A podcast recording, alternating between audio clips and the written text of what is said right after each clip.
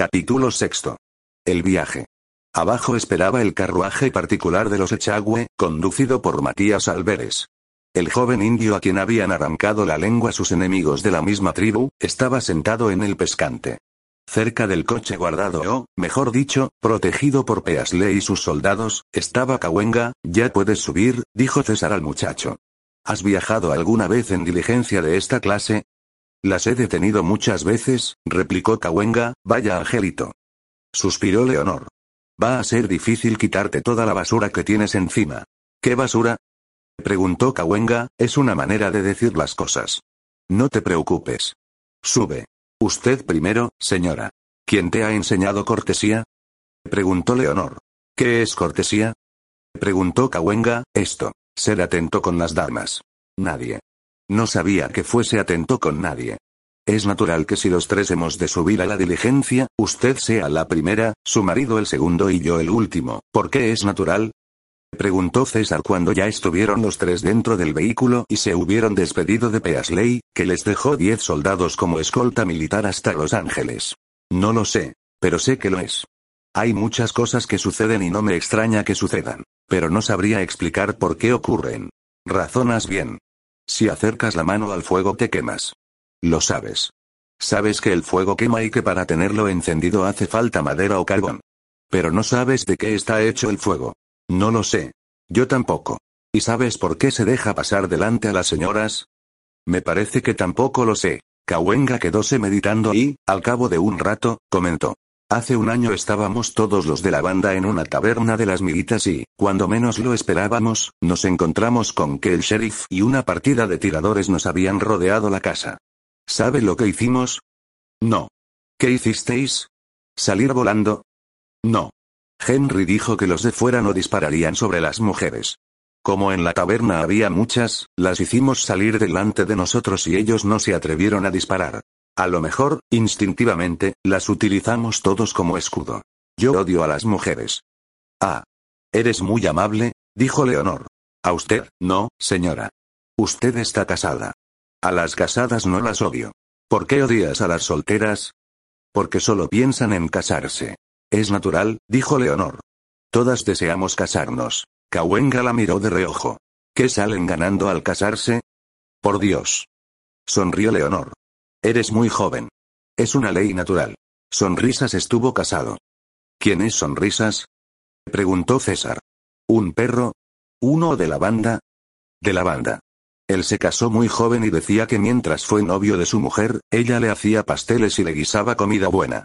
Siempre le hacía estar con ella en la cocina.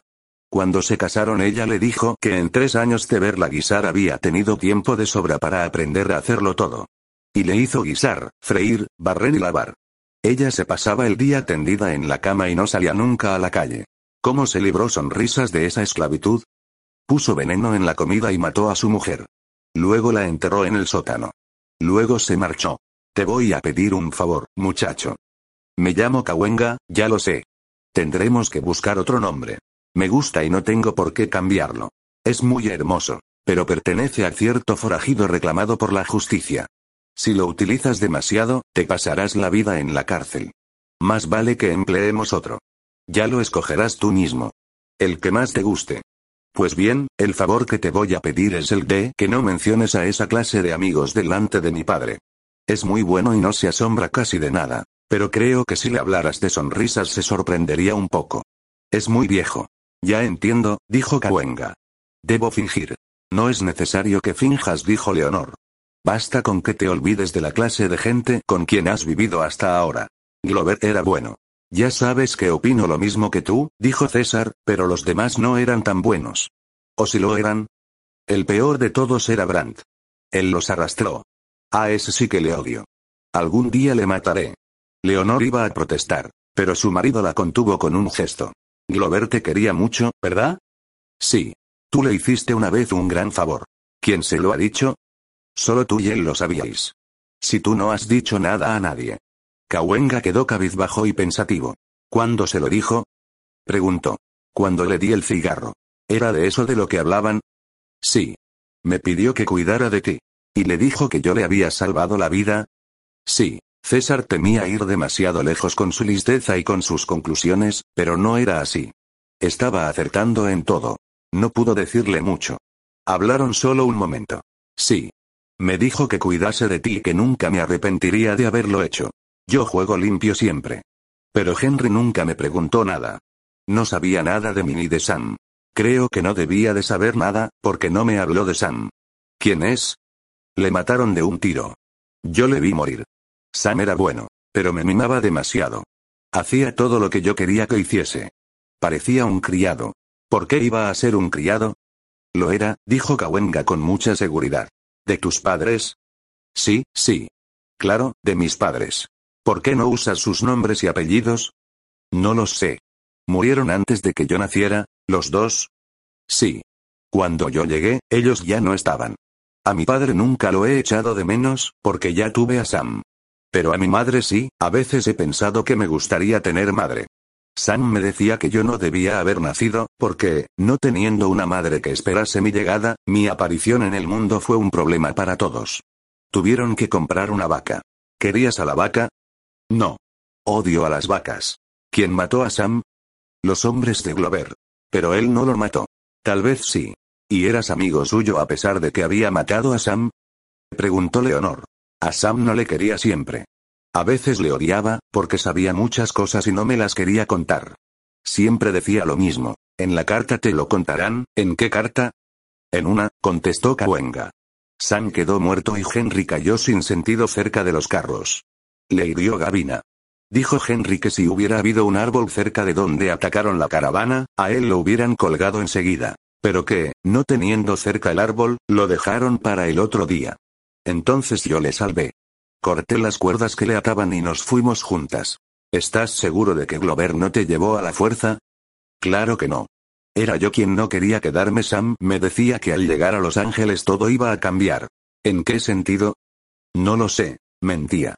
César estaba convencido de que sabía mucho más, pero no insistió en las preguntas. Solo robó de nuevo. Te suplico que delante de mi padre no hables de los bandidos entre quienes has vivido hasta ahora. Le harías sufrir y no lo merece. ¿Es bueno? Muy bueno. ¿Es verdad que hay padres buenos? Muchos. Todos los que yo conozco lo son. Kawenga rumió aquella afirmación. El mío era malo, dijo al fin. Muy malo. Por eso le mataron. ¿Te lo dijo Sam? Sí.